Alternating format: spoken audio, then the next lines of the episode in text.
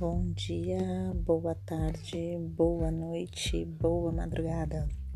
Eu sou Elisângela, psicóloga clínica, e hoje estamos na quinta carta.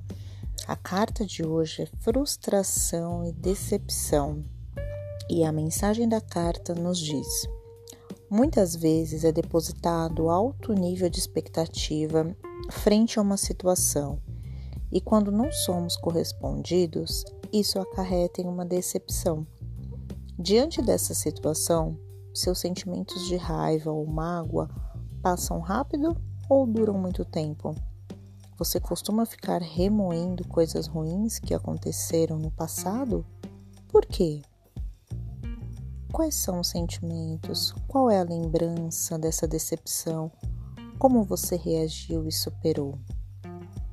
Essa é a mensagem do quinto dia, nossa quinta carta, frustração e decepção. Desvende os seus sentimentos, as suas emoções. Bom dia, boa tarde e até a sexta carta.